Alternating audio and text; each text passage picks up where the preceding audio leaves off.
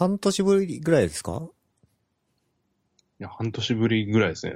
最後に出た時に古いパソコン使ってて、で、今使ってるパソコンにスカイプ入ってなかったんで、ちょっとそれで手間取りました。ー。えっ、と、多分前回撮った時は転職前で、はい。今はね、転職しましたね。はい。えっ、と、今日はスライムさんです。よろしくお願いします。えっ、と、どちらに転職されたんですか？えーっと、六本木の仮想通貨系の会社に転職しました。なんかこれ転職した理由みたいなのってなんかあるんですか？もともと、個人的に仮想通貨のトレードとかに去年あたりからハマってて、まあ技術面ももちろん面白そうだなと思ってたんですけど、まあそれで、まあちょうど、なんだろうえーっと、その転職先の会社で、なんかエンジニア向けのイベントやってて、で、それ開催後に知って、で、ツイッターで、あ、これ行けばよかったな、みたいなこと話してたら、まあ、そこの会社に、前職でちょっとだけ一緒に仕事してた人がもう入社してて、で、ツイッターでその自分のツイートを見て、よかったら遊びに来ませんかって感じで誘ってもらって、まあ、そこから選考を受けて入社したって感じですね。入ってどのぐらい経ちますか？えーっと、今週で使用期間終わりました。なんでちょうど3ヶ月ぐらいめでたい。ですね。いやー、本当に、もうすごいっすよ。仮想通貨業界は。知ってると思いますけども、常になんかニュースがあるんで、ありますね。いいニュースも悪いニュースもあります。うん。まあなんか僕が観測してる限りだと悪いニュースしかないんだけど、いいニュースってなんかありましたっけ？うーん、まあちょっと圧倒的に少なくとも国内は悪いニュースばっかなんで、ああ。あんまりパッと出てこないですけど、まあ昨日とか、まあ LINE のカンファレンスだったかな？なんかイベントで、はいはいはい。あの、取引所出すぞとか、うん。あとあの、なんか仮想通貨のトークン、トーなんとか LINE トークンエコノミーっていう、まだなんか構想段階であんま詳細は発表されてなかったですけど、なんかそういう技術的に面白そうな話とかも出てきて、まあただ取引所は日本人使えないらしいんですけどね。ああ。ただなんか LINE が乗り出したの結構業界的にも大きそうな感じしますよね。そうっすね。うんなかなかああいうでかいところがやってくるのは、ポジティブニュースですね。まあなんか規制はちゃんと、これからも、まあルールとして敷きつつ、う仮想ん。通貨業界としてはね、もっと成長してほしい気はしております。そうですね。まあ長い目で見たら、今の規制規制言ってるのは、プラスに働くとは思うんで、いいとは思いますね。うん。いや、職場も前の会社が五反田だったけど、六本木に来たっていうことで、六本木ね、この前一回ランチ行きましたけど、はい。どうでした？どうでしたじゃないね。どうですか、六本木は。いやー、六本木、高いですね。飯はとりあえず。ああ、高いですね。それは感じます。ちょっと五反田がかなり恵まれてたっていうのもあって、あの、オフィス街、なんかサラリーマンの街なんで、安くて美味しいお店がすごい多かったんですよね。うん。なんでそれもあって結構ギャップは感じますね。もう最近あんまり外食してないですね、そもそも。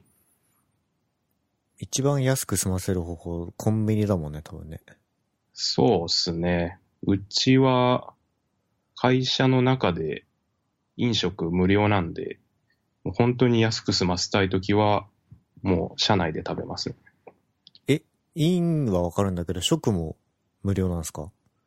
だから一応ビルが火とか使えないんで、なんか、ちゃんとした料理があるわけじゃないんですけど、えーっと、まあ、とりあえずカップ麺とか、そのインスタント系は全部無料で、あとは、最近そのお昼になったら、あの、おにぎりを支給してくれるんですよね。おにぎりはその、うちで作ってるんじゃなくて、なんか銀座かどっかのおにぎり屋さんみたいなとこで定期的に仕入れてるらしいんですけど、うわ、めっちゃしっかりしてそうじゃないですか。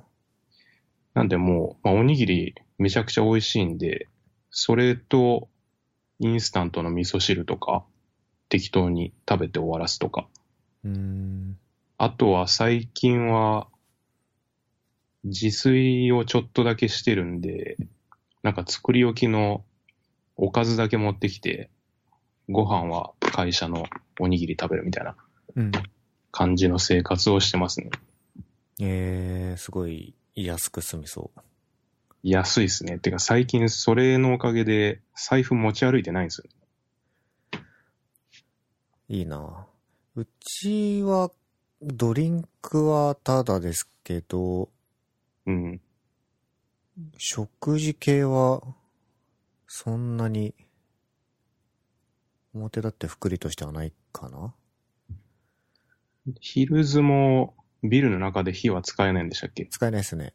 ああ。あれじゃあ Google とかって、社内食堂どうなってんですか？あれは。えー、Google の中どうやってるって言ってたっけな？なんか一回聞いた気がする、それ。じゃあ食堂はない感じなんですよね、多分。火使えないし。Google にはありますよ。カフェあテリア的なやつが何フロアかあって、そこでもう食事は出てるね。だから多分お湯とかして、お湯とかで調理してんのかなあ、そうか。食堂はないけど、なんとか厨房みたいな。厨房ありますね。てか、厨房もあるんですね。火は使ってないけど何らかの形で食事は出てる。うーん。やっぱ食堂あるの羨ましいですね。通勤手段も、前五反田だと、まあ、近かったけど、今は電車通勤ってことですかね。そうっすね。ちょっと、前は徒歩通勤だったんですけど、今、浅草線が家から一番近いんで、それに乗って、で、大門で大江戸線に乗り換えて、オフィスに行くみたいな感じですね。オフィスもその大江戸線が一番近いんで、この路線が一番楽だなと思って選んだんですけど、かなり後悔してますね。いや、ちょっと乗り換え2回きついですね、やっぱ。うーん。大江戸線の六本木駅はね、ウパメも言ってたけど、一番行けてないですからね。まあ、あの、地上に出るまで何分かかるんだ、これっていう。これ、誇張なしで割と5分ぐらいかかってるんじゃないかって思うよね。うーん。それぐらい。3、4分は、3、4分は余裕でかかってると思います。はい。とにかく深いと。うん。なんで、あのー僕はまあちょっと前までは電車で通勤してたんですけど、最近、自転車通勤で行こうと思ってまして、はい。そのために自転車を買ったんですよ。いいですね。ついに。と東京バイク。東京バイクのやつ買っちゃいまして、東京バイクのスポーツ？9S、っていうのかな？はいはい。ちょっとその、まあ、東京バイクってその自社のラインナップでいくつか出してて、中でも割とこうスポーツタイプの、これは、クロスバイクって言うんでしたっけ？うんうんうん。そうですね。それを買いましたね。いいっすよね。デザインかっこいいっすよね。そうですね。全部スタイリッシュな気はするけど、これは、なかなか洒落てるなと思ってます。実は昨日、初めて自転車通勤したんですよ。おうあの、えーっと、何でしたっけヒルズのすぐ横にある港区の駐輪場はいはいはい。私が使ってるところだ。そうですね。あの、おしゃれな。そう。えーっと、それはい一回きりの駐輪？えーっと、もう定期定期購読っつうか、1ヶ月契約しようと思ってるんですけど、はい。昨日はちょっと時間なくって、一旦1日だけ止めれるエリアに止めましたね。うん。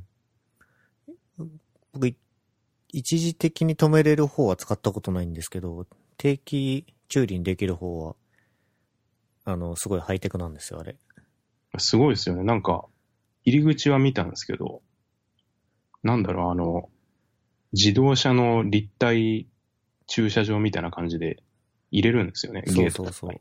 で、あれ契約するときに、その、自転車一個一個に ID みたいなの振られて、はいはい。その、同じ入り口のところにガチャってやると、あとは、なんですか、機械が引っ張ってってくれて、決まったところに置かれるんですよね、その ID を認識して。すごい。ハイテクだ。めっちゃ先進的で便利ですね、あれは。すごいですね。それを、それが区営の駐輪場っていうのがすごいですよ。最先端だ。しかも、月1800円だからね。そうですよね。めちゃめちゃ安いですよね。これは安いなと思いました。うん。ちなみに、1日だけ止めれる駐輪場は、あの、よくある、前輪をガチャってはめ込む、野ざらしの駐輪場でした。あー。回きりの方はいくらなんですか？1回きりもめちゃくちゃ安くて、100円でした。12時間超えると多分プラス100円取られるんですけど、うん。十分だね。十分です。まあ、僕は今回、自転車買ったんですけど、スライムさんは、ねはい。もともとガチ勢ですよね。まあガチ勢ってほどじゃないですけど、ちょっと、ちょっといいロードバイク乗ってるって感じですね。結構前から持ってたんですよね？そうっすね。今乗ってるのを買ったのは、新卒で入社して2ヶ月目ぐらい、ちょっとやっと、あの、生活が落ち着いてきた頃に、その時、銀行口座に入ってた金を全額使って買うっていう、をしましたね。すごい、羽振りがいいですね。いや、もう、谷さんみたいその月やばかったですよ、本当うん。生きていけるのかというレベルだったんですけど、まあ、もともとずっと欲しくて、ちょっとさすがに入社最初の月は、確か給料が半月分しか出なかったりで、全然余裕なかったんで、まあ、ちょっと2、3ヶ月目には絶対買いたいなと思って買いましたね。それ、おいくら万円するんですか？それが、いくらぐらいだったかな？多分30万はしなかったぐらいええですね。すげえ。まあでもあの、それで中級ぐらいですね。ロードバイク界だと。マックス度の、まあピンキリなんだろうけど、もう一段階ぐらいいいやつだと4、50万とかってことですかね。4、50万普通に行きますね。100万とかも普通にあるんで、うーわ。もう上はキリないですね。もう大体20万から30万の間のものを買ってると、ほぼ満足できるかなという感じがします。個人的には。まあ僕、例えば数万の自転車ってもともと買ったことがなくて、今回の、今回のが、えっと、だいたい全部込み込みで8万5千ぐらいだったんですよ。うーん。で、それですら結構僕の中では高かったんだけど、うんうん。まあ普通そうですよね。なんかほら、ママチャリとかって全然安いじゃないですか。そうですね。1、2万で買えちゃうしっていう。で、まあこの8万5千円のやつも、だいぶこう、まあ見た目も結構気に入ってるし、乗り心地もこんないいものなのかっていう感じがしてるんですけど、うんうん。20万、30万、50万、100万とかってなった時に、うん。どれほどのものなのかっていうのがまだ想像ついてなくて、そうですね。正直、自分も50万とか100万のものは、あんまりわかんないですね。どれだけ違うのかっていう。まあ、多分なんか20万超えてくると、ロードバイクだとフレームがフルカーボンで軽かったりとか、そういう違いが明らかにあるんで、そこはわかりやすいんですけど、ちょっと50万以上とかだと、多分乗ってもあんまり感動できない気がしますね。自分ぐらいの、そんなにガチじゃない人からすると。なんだ、さらに軽いとかデザイン性とか、なんか普通の人では気づかないような機能が入ってるとかそんなんなんですかね。うーん、なんかカーボンの素材によって、そのしなりが違うとか、なんかそういう話は聞きますけど、うん。その硬さが違うからどうのこうのみたいな、ちょっとあんまりよくわかんないですけど、自分は。そうですね。わかんなそうだな。で、まあ、今度ツーリングでも行きましょ江ノ島行きましょう、江ノう。島。はい買って、1ヶ月ぐらい経つのかな？そんぐらい経つんですけど、一、回メンテナンスに行ってみようかなと思ってて。ああ、だから今日、多分、東京バイクの公園時点に自転車で。あ高円寺にもあるんですね。そうです。ええなんか、東京バイクの路面店って3店舗ぐらい確か、えもっとあんのかな？わかんないけど、とりあえず谷中？あのー、日暮里の方に1軒あるのと、中目黒に1軒あるのと、両僕両方行ったんですけど、うんい家から一番近いところ、つまり乗って帰んなきゃいけないじゃないですか。はいはい。近いところどこかな探してたら公園時点があったんで、あ、高円寺そんなに近いんでしたっけ？そうですね。中目とかよりは近かったですね。うーん。まあちょっと今日クソ暑いんですけど、やばいっすね。ちょっと昨日もビビるぐらい暑くて、まあ気持ちよかったですけど、晴れてて。うん。あとは、私はそのぐらいなんですが、スライムさんなんか最近買ったものあります？最近はカメラのレンズを一本買いました。なんてやつを？と、富士フィルムのカメラを使ってるんですけど、その富士フィルムが純正で出してる XF35mm F1.4 っていうやつですね。これはなんで買ったんですか？もともと似たようなレンズで 23mm の F2.0 っていう同じような単焦点のレンズ持ってたんですけど、まあそれよりもうちょっと望遠で明るめなレンズが欲しくて、これを買いましたね。まあ、用途的にはポートレートとか、なんか物撮りしたい時に使うようで。うん。なんか使った感触とかはどうなんですか？まあ、やっぱ明るくて、すごい、なんというか、映りがいい。すごい小並みな感想なんですけど。その、20、違うわ、なんとか F の2.0との差は感じられるほど違うんですか？うーん、そうですね。やっぱ、ボケはめちゃくちゃ綺麗ですね。明るい分、その背景のボケがかなり、なんていうか、ぼかされる感じなんで。僕の使ってる端末のポートレートモードはい。は何ですかね。えっ、と、被写体にフォーカスするとその後ろがボケるっていう、なんかデジタル加工なんですけど、はいはい。それである程度満足してるけど、もう多分レベルが違うんだろうね。こういうのだと。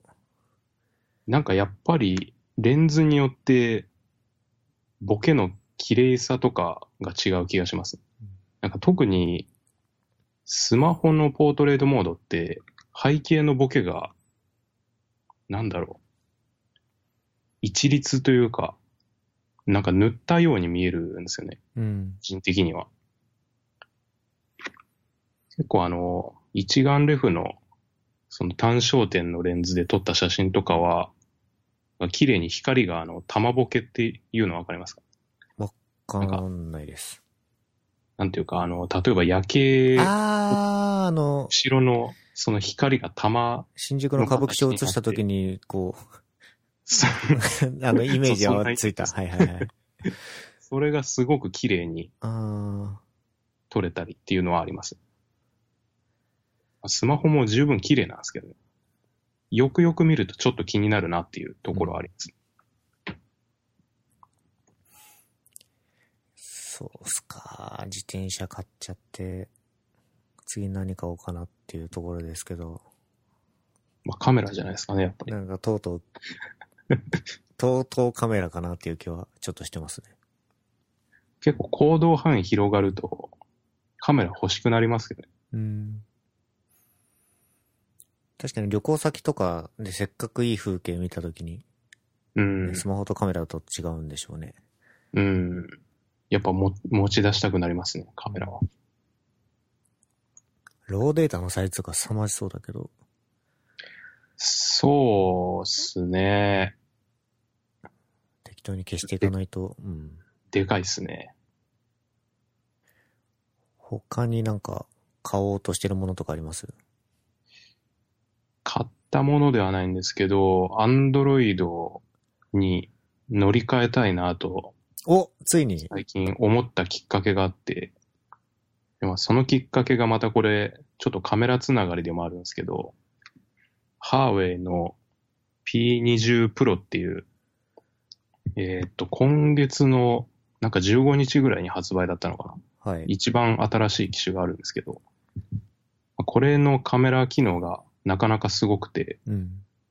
でハーウェイもともと2年前ぐらいからライカとコラボレートして、そのカメラのレンズにライカレンズ使われてるんですよね。えー、すげえ。で、まあそれがすごい綺麗っていうのを実際に持ってる人からもあのおすすめされて、もともとちょっと気になってたんですけど、この前店頭で試したら確かに超綺麗。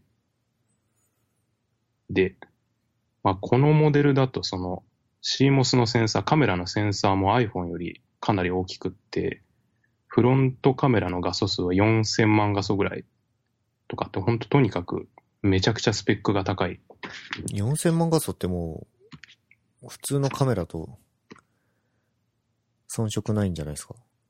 むしろなんか普通のカメラ以上の画素数ですね。4000万画素だとなかなかない、うん。かなり高画素ですね。まあ、あとそれに加えて、あの、フェリカついてるんですよね。ああ、これいいっすよね。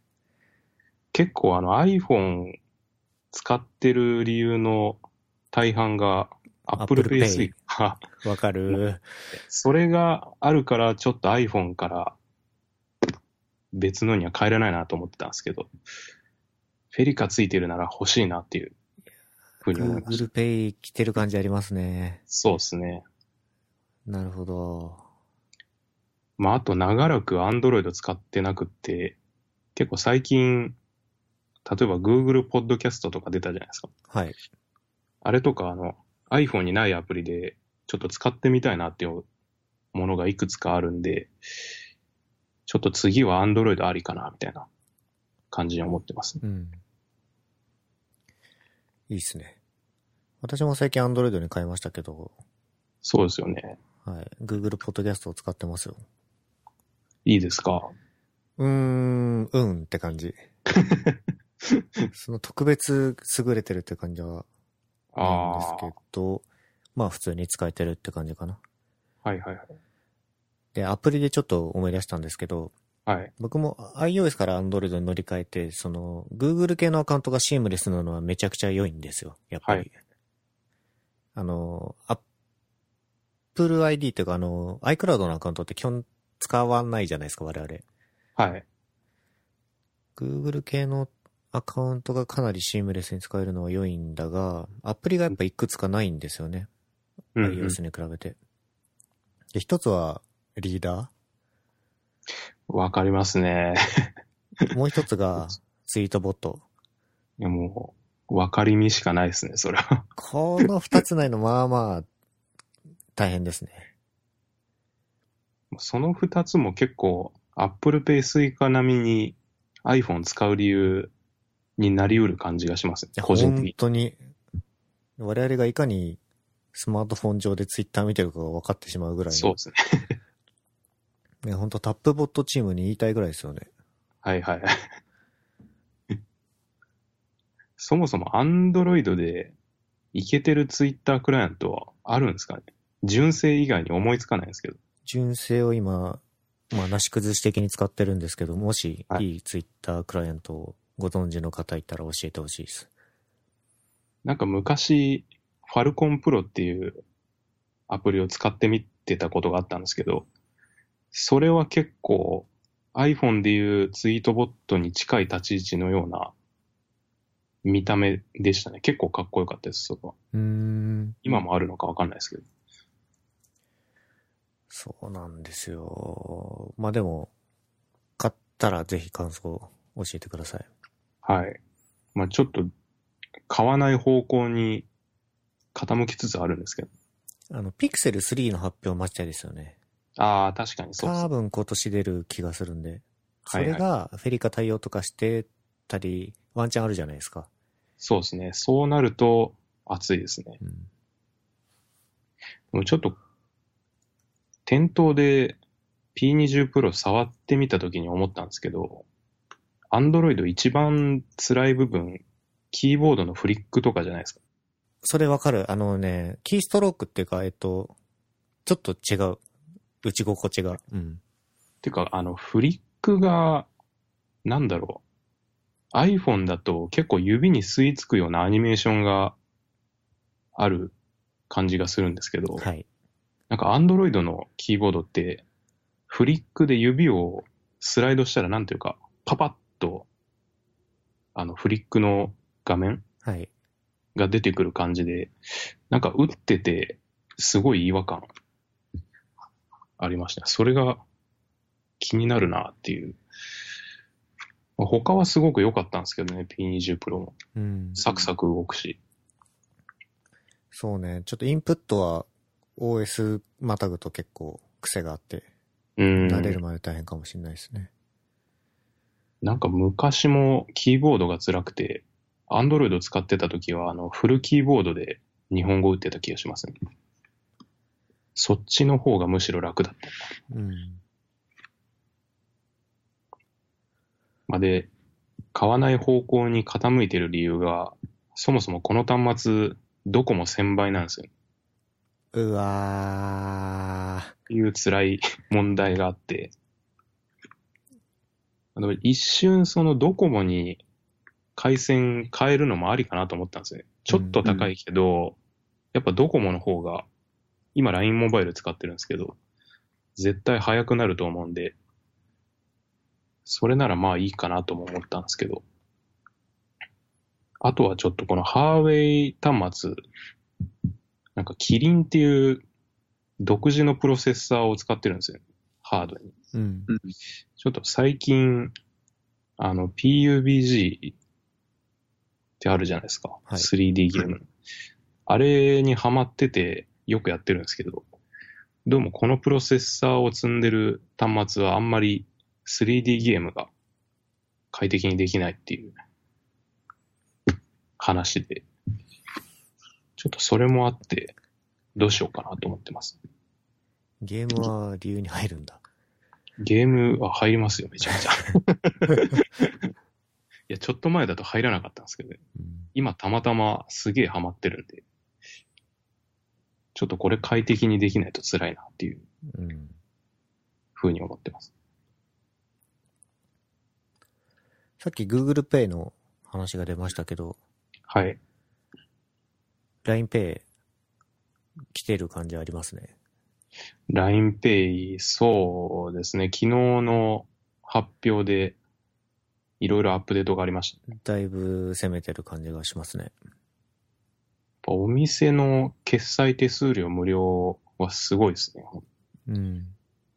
一気に普及するかもしれないっていう気はするんですけど、これ QR 決済のみなんですよね。書いてありますね。QR、ちょっと日本で IC 決済に慣れてると QR だるいなって思っちゃいます。うん。この前中国行ってきた時の話をしたかどうか覚えてないんですけど、はい。えっ、と、WeChat とか Alipay は QR コードなんですよね。ああ。まあそうですよね。向こうは圧倒的に QR 文化ですよね。うん。設備投資とかが安上がりに済むんで、まあ、QR 普及するのはすごいわかるんですけど、まあなんか日本みたいに IC リーダー結構広まってる状態から QR 流行るのかなっていうのは気になりますね。うん。そうね。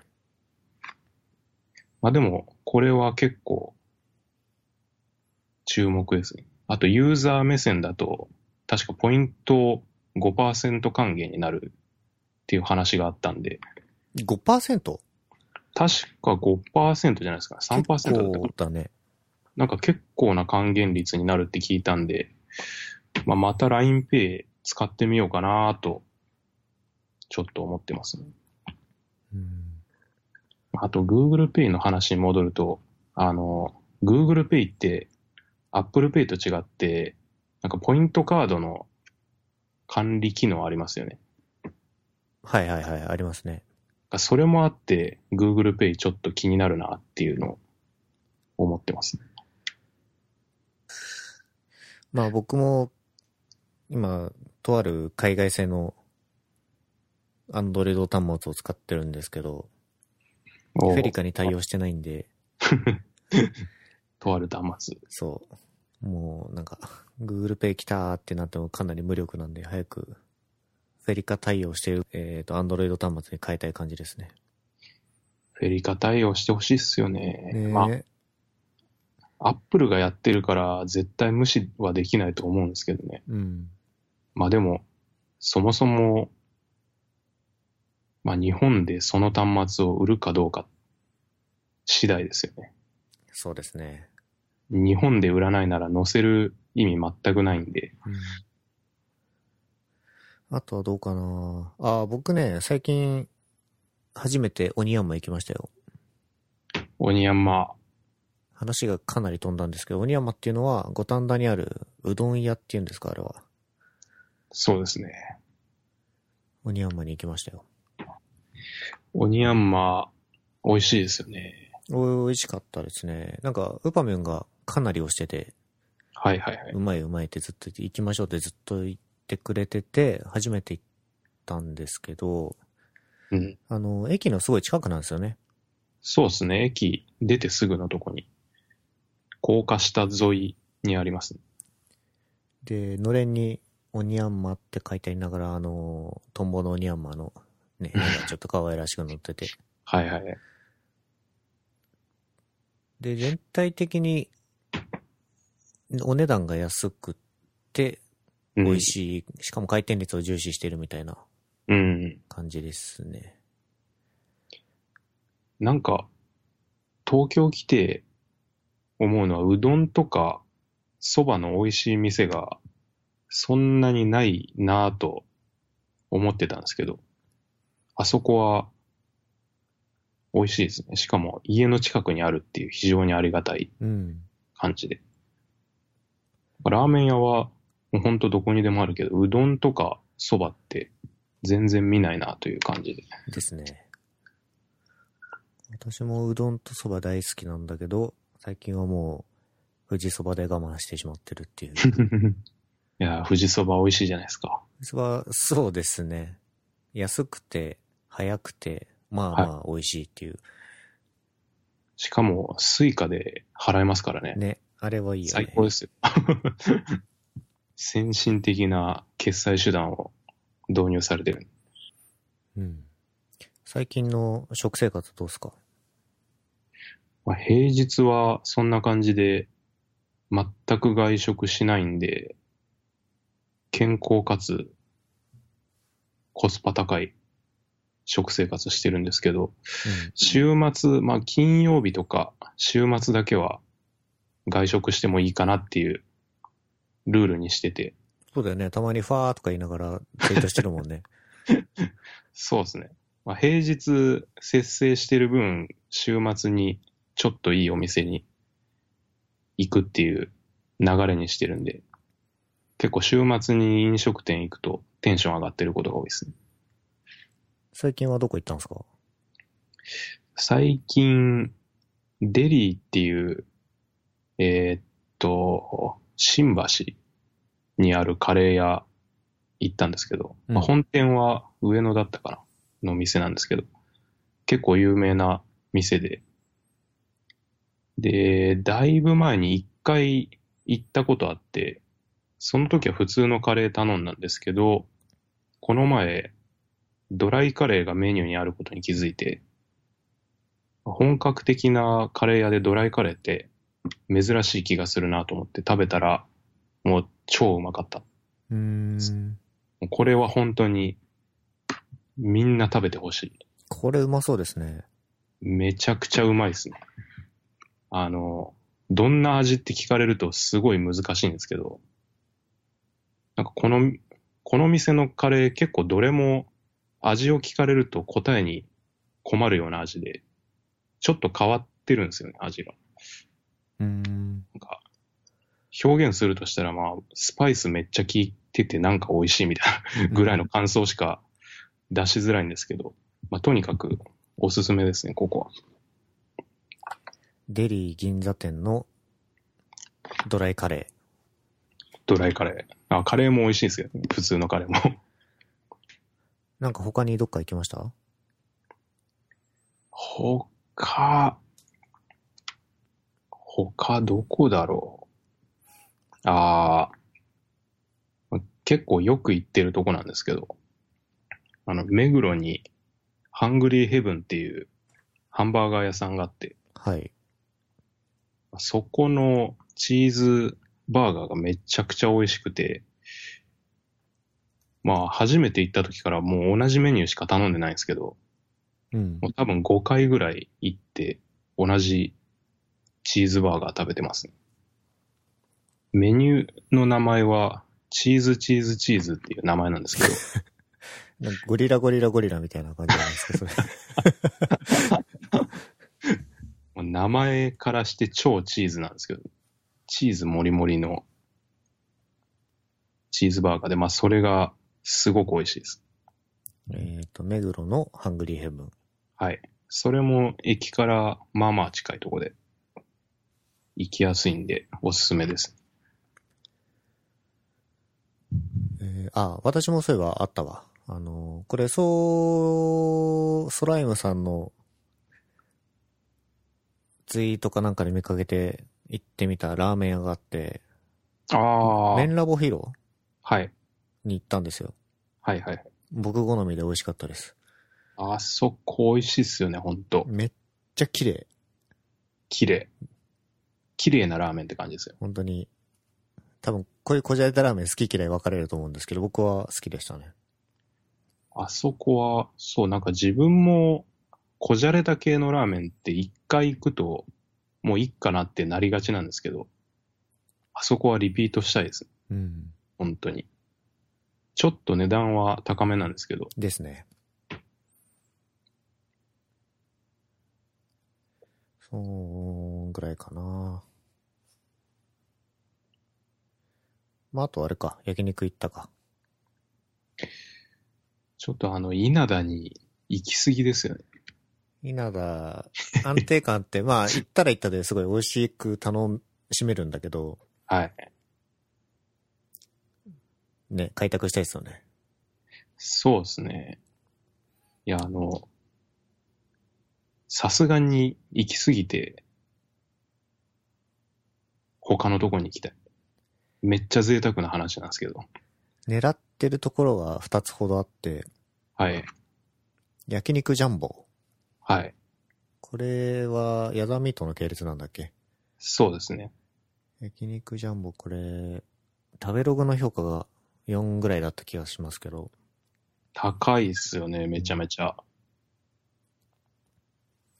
あともう一つ狙ってるところが、あの、清流園っていうところなんですけど、森下にある。清流園森下ってどこでしたっけ？えー、っと、何線だったっけな？ああ。ああ、評価高いですね、ここも。ここもすごいんですよね。へえ。ここなかなか電話も繋がんなくて、あなんとか行きたいとは思ってます。あ。この隅田川さらに越えていく感じなんですね。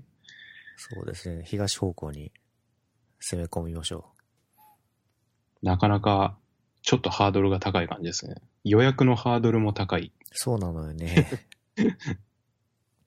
焼肉ジャンボも全く予約できないですからね。予約できない問題、なんとかしたいですよね。いや、本当に、ウェブ予約が普及してほしいです。んとそれ。電話で予約っていうスタイルをやめたい。うん。本当に予約時点である程度フィー払ってもいいんで、うん。なんか家事、なんか予約、今の予約の問題点って多分、ドタキャンだと思ってるんですよね、店側のリスクって。はいそうですね。あの、席だけ確保して、明らかにその、なんていうんですか、お、お客側が有利な状態でしかないんで、うん。予約時点でお金取るようにもうしちゃっていいと思ってるんで、私は。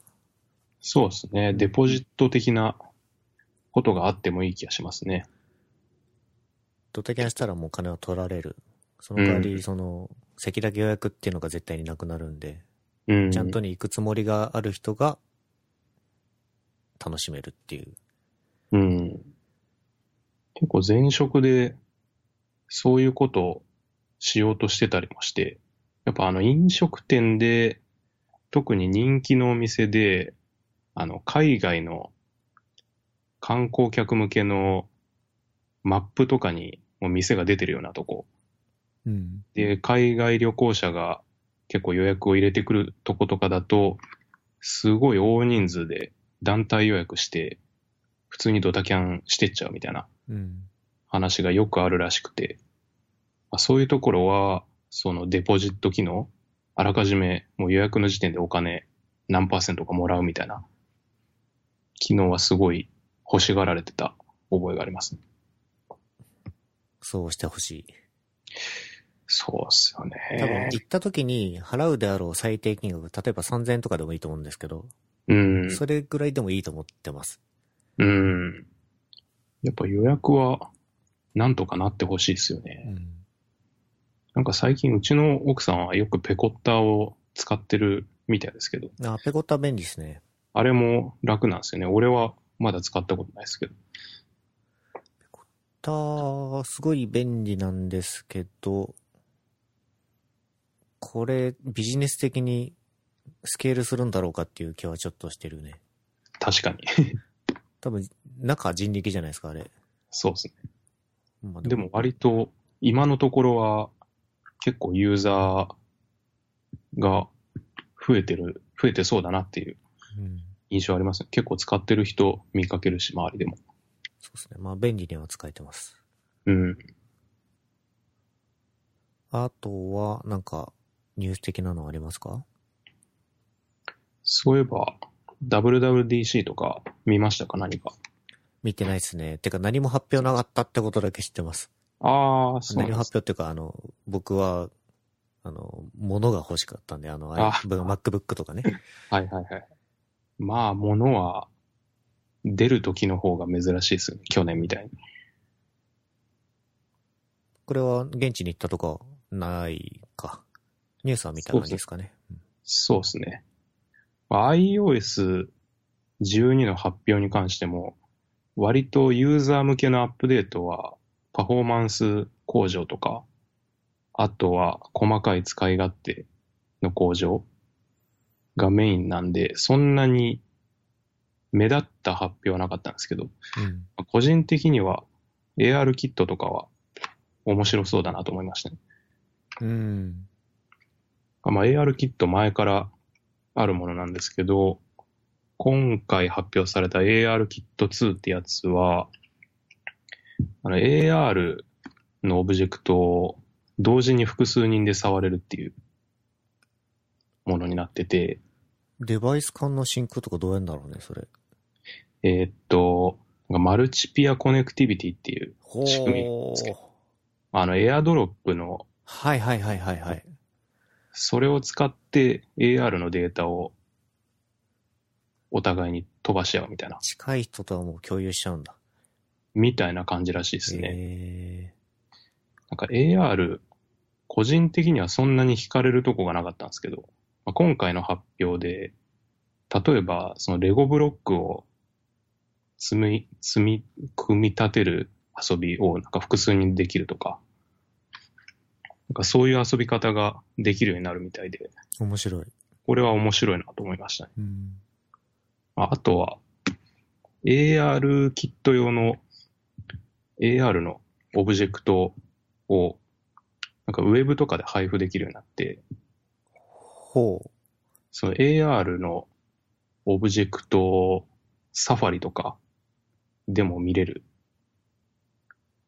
ようになるんですよね。なんかそれが、それも結構面白そうだって思って、例えば、あの、なんだ、IKEA とか、はい。家具屋さんがその AR オブジェクトの配布してくれたら、まあ、家に配置した時なんかどんな感じのイメージになるのかなみたいな。うんうん。おーおおおーおーなるほど。できるようになったら嬉しいなっていうので AR キットは個人的には熱いなと思いました。ブラウザの世界に持ち込むイメージがあんまり湧いてないけど、どうやるんだろうね。えー、ちょっと名前が思い出せない。なんだったかな。あ、あの、アップルの公式サイトで AR クイックルックギャラリーっていうのが公開されてるんですけど、うん。なんかここに行くと何種類か AR のオブジェクトが公開されてて、これで実際に試せるみたいですね。思い出した。なんか USDZ ファイルっていう AR オブジェクトのファイルフォーマットがあって、はい。そいつを、まあ、ウェブ経由で配布できるようになる。で、それをブラウザでプレビューするっていうことができるらしいですね。なんか確かピクサーかどっかがもともと作ってたファイルフォーマットとか言ってましたね、確か。えー、あ、え、間違えた。USDZ っそうです。て iOS ないし MacOS 以外でも使えるんですかこれ？これ他どうなんですかね。まあ、アップルが作ったフォーマットじゃないんで、アンドロイドでも動かすことができるのかなっていう、ちょっと、この発表を見るまでこんなファイルフォーマットも知らなかったんで、うん。全然詳しくはわかんないんですけど、つまりこれ iOS12 でこのページを見ると、というか USDZ ファイルを見ると使えるってことか。うんそうですね。えー、早くダウンロードできるようになってほしい。そうですね。これはすごい面白いなと思いました。iOS12 のベータ版を今インストールして使ってるんですけど、うん。本当にここ最近の iOS のベータ版よりはるかに快適に動いてますね。安定してます。ただ iOS ベータのせいなのかわかんないんですけど、Apple Pay Suica で改札を通過するのに、なんか3回に1回ぐらい失敗するっていう、とても辛い現象が起こってます。それもう早くハーウェイの端末買えってことじゃないですか？これ結構致命的にやばいですね。そうだよね。朝とか改札通るとき後ろの方にご迷惑が。そうですね。まあもう明らかにソフトウェアのせいなのは分かってて、ベータを入れたあたりから起こり始めたのと、あと改札のリーダーに、あの iPhone を載せて1秒ぐらい待っても何も反応がない時があるんで、自分のかざすやり方が悪いっていうこともないんですよね。うん。これは明らかに何かがバグってそう。っていうので困ってます。まあベータ版だからね。そうですね。そこはなんとも。しかも、日本、日本向けな機能なとこなんで、バグってても確かに。全然おかしくはないなっていう感じですね。フェリカのテストをアメリカでやってくれてるのかどうかっていう。そうですね。ああ、ああ、WWDC ネタで、ポッドキャストの話もしたかったんですけど、あんまり詳しく調べてなかったんですよ。なんか、ポッドキャストのアナリティクス機能がパワーアップしてるはずなんですよね、確か。えー、何が変わってるか、あまり詳しく見てないですけど。むしろ僕が見た方が面白い機能ですね、それは。うん。うん。ウェブキットのセッションとか見ました？見てないですね。そんなに、あんまビッグニュースってほどのはなかったですけど。これなんか、ペイメントリクエスト API の話してたんですけど、うん。まあ、それが Apple Pay にも対応したぞみたいなはい。言ってたんですけど、それってちょっと前にすでに出てましたよね。そうですね、11.3から対応してますね。ですよね。なんか、特に新しい話じゃねえなと思いながら聞いてましたけど。他は UI Web View がデプリケーティッドになった。ああ、とうとうね。やっと。やっとね。多分 WebKit のセッションで一番盛り上がったのはそこでしたね。サファリビューコントローラーカスタマイズできるようにしてほしいんですけど。あー。なるほど。ボタン1どうい個置きたい。あーボタン、ボタンは厳しいですね。うんなんか色とかは確かカスタマイズする方法があったと思うんですけどね。うん。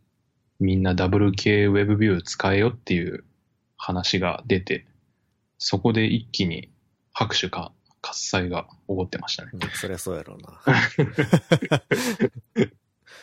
なんかこの WebKit のセッション、確か WWDC の一番最後の方の土曜日だか、まあ金曜日かぐらいの後ろの方にあって、もう大体参加者みんな一週間ぶっ続けで疲れてるっていうのもあって、うん。